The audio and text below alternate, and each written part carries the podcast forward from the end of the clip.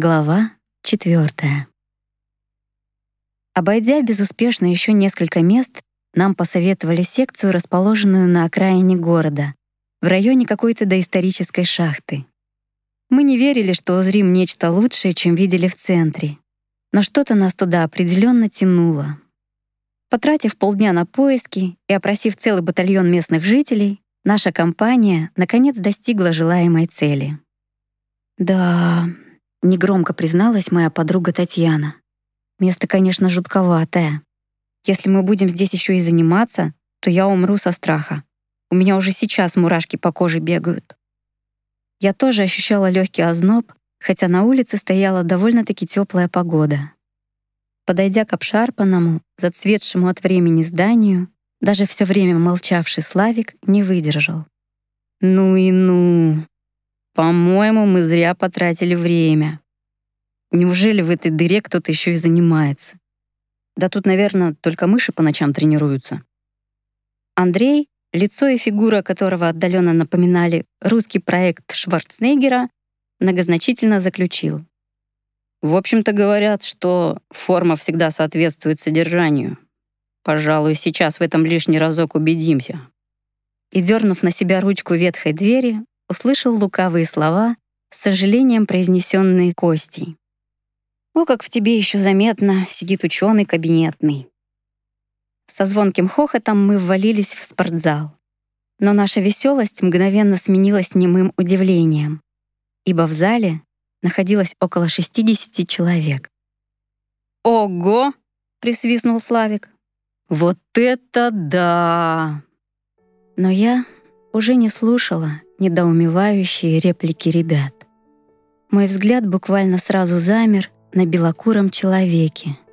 Хотя этот блондин ничем не отличался от остальных, стоящих в толпе, но меня что-то в нем определенно сильно взволновало.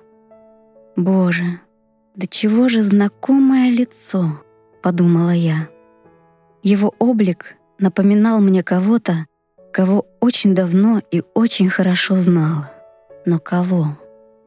Я начала усиленно перебирать в памяти, вспоминая всех знакомых в разных городах, всю свою многочисленную родню и всех друзей моих родных. Но мои попытки были тщетны. Из этого бурного потока лихорадочного осмысления меня выбил мелодичный голос сенсея, учителя, которым оказался тот загадочный молодой мужчина. «Ну что, новобранцы?» — с улыбкой сказал он. Стоите, как девушка после первого поцелуя. У нас или занимаются, или за дверь. Выбор за вами. Этот голос. Моему удивлению не было предела. Уж его-то я точно где-то слышала. Но где и когда?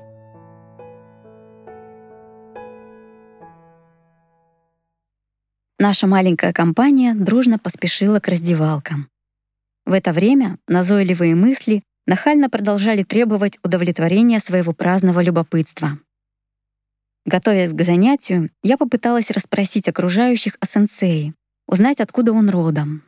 Но оказалось, что никто толком ничего не знал. Это меня еще больше заинтриговало. По сравнению с медлительной Татьяной, я быстренько накинула белое кимоно и направилась в спортзал, надеясь найти ответы там. Но там возникали лишь очередные вопросы. Что меня поразило в первую очередь, это то, что народ здесь был разновозрастный. Приблизительно от 14 до 50 лет, что само по себе было странным.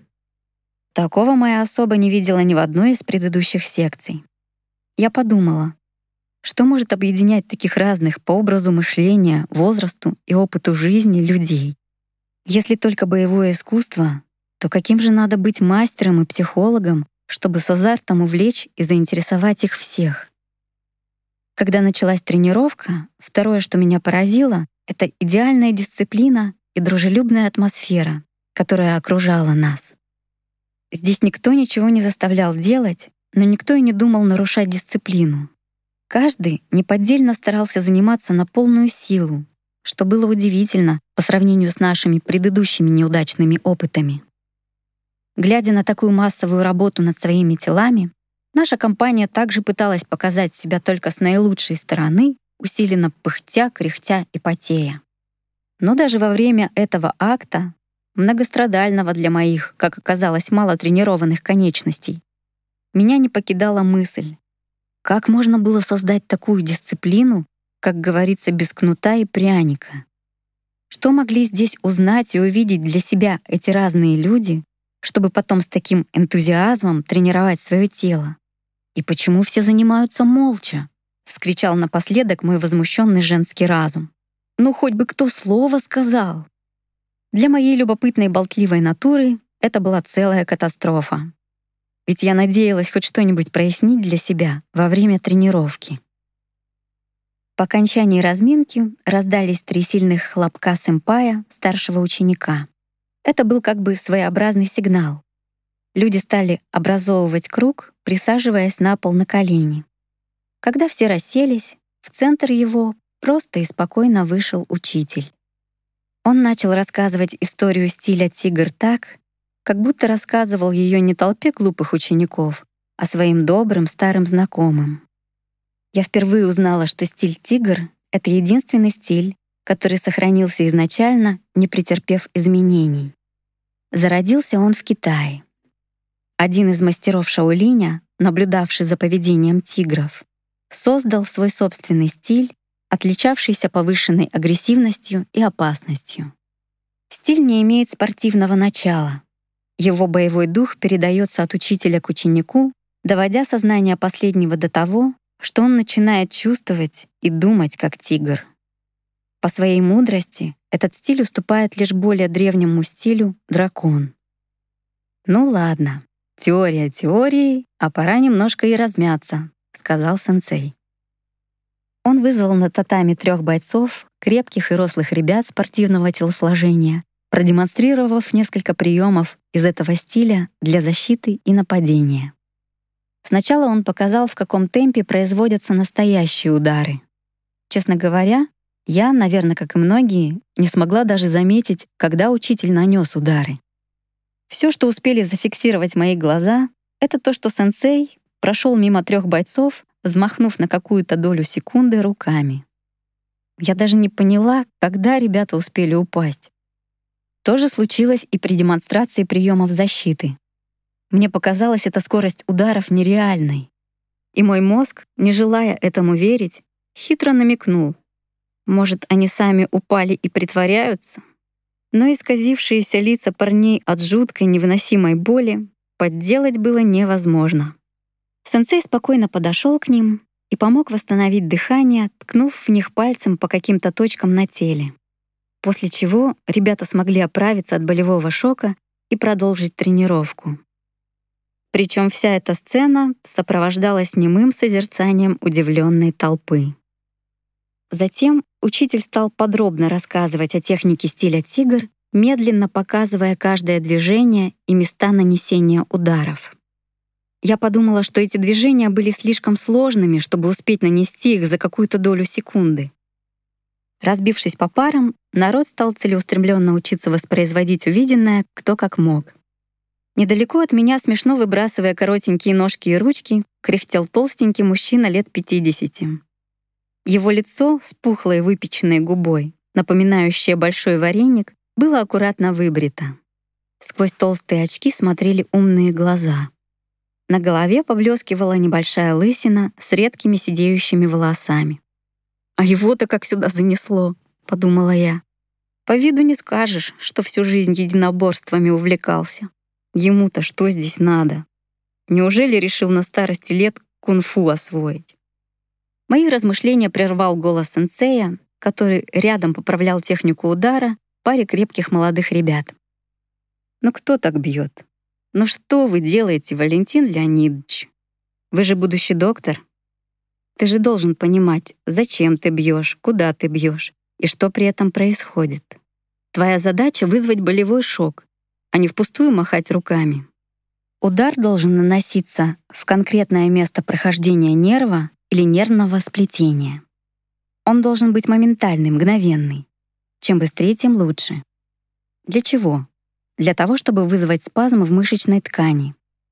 Посланный нервный импульс, в свою очередь, по рефлекторным каналам нервной системы вызовет мощное раздражение нервного узла что неминуемо приведет к торможению определенной зоны коры головного мозга.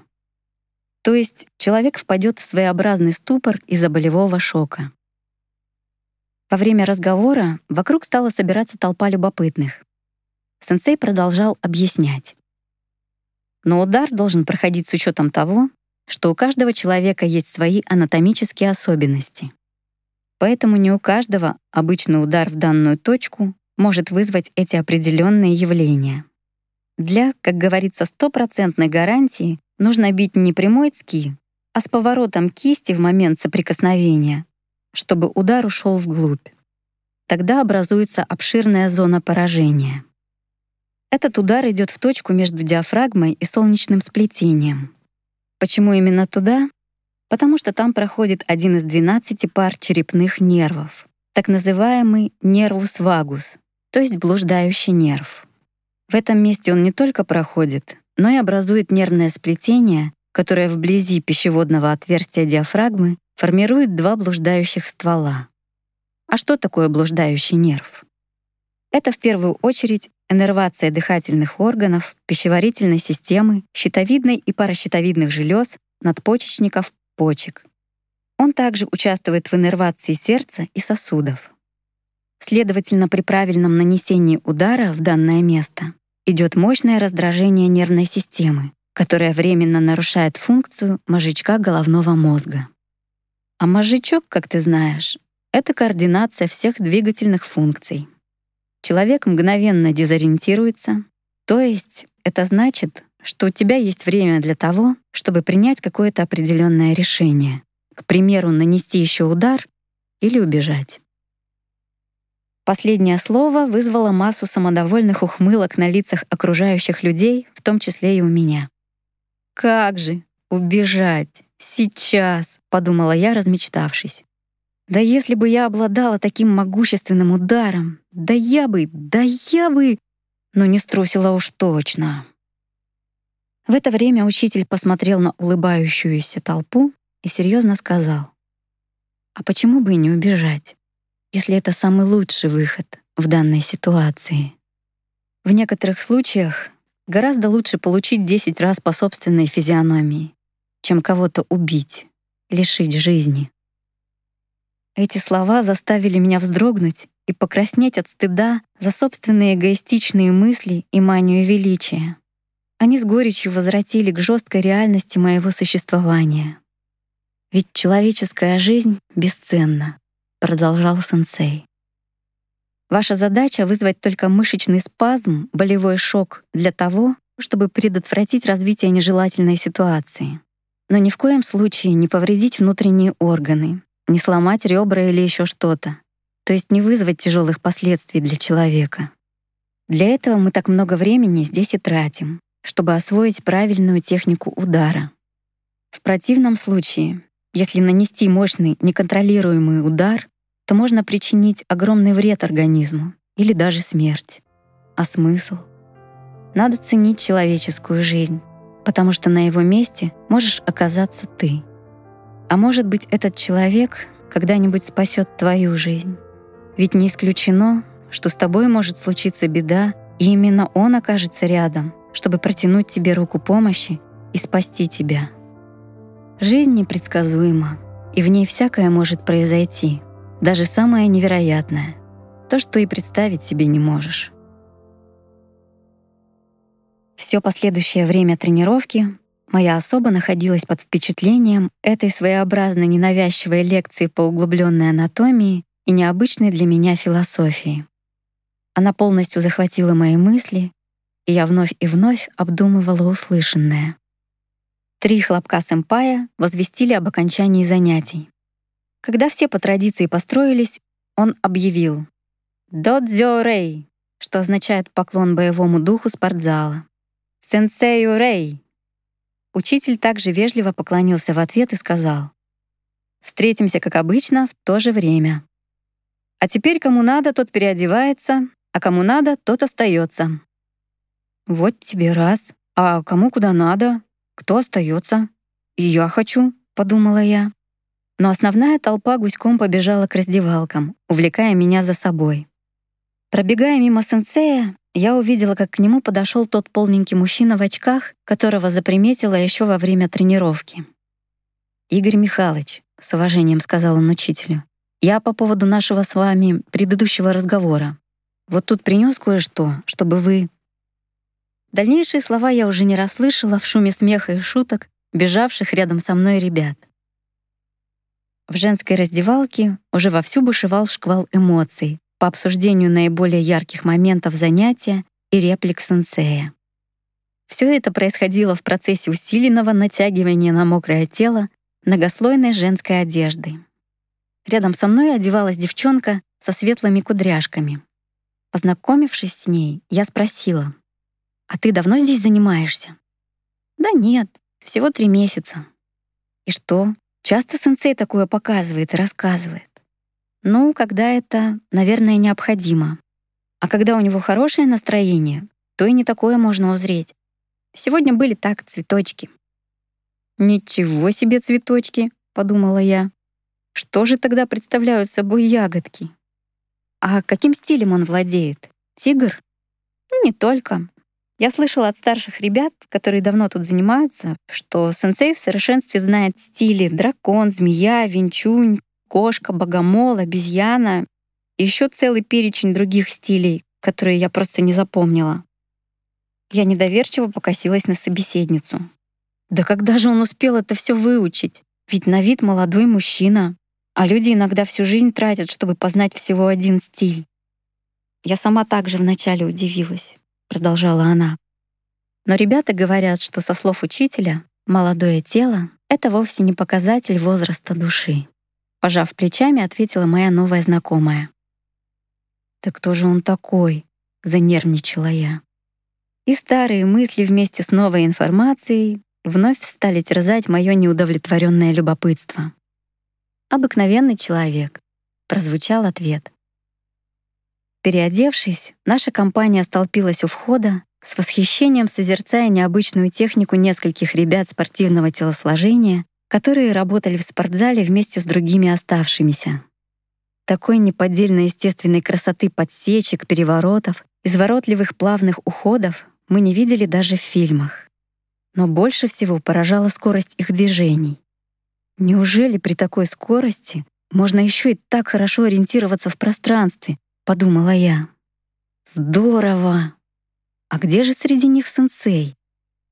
А сенсей, оказывается, мирно сидел в сторонке, перебирая ворох каких-то бумаг и книжек с закладками, которые ему подкладывал вареник. Рядом сидели еще двое мужчин, внимательно слушая пояснения учителя. Потом вареник развернул пожелтевшую от времени карту, и все четверо склонились над ней, как над бесценным сокровищем. Сенсей стал что-то там отмечать карандашом, постоянно комментируя это и объясняя. Мне страсть как захотелось сунуть туда и свой любопытный нос. Но в это время нас легонько подтолкнули сзади высокие парни, которые пытались выйти на улицу. «Эй, ребята, чего вы тут стоите? Вы что, не знаете закон зала? Тут или занимаются, или за дверь.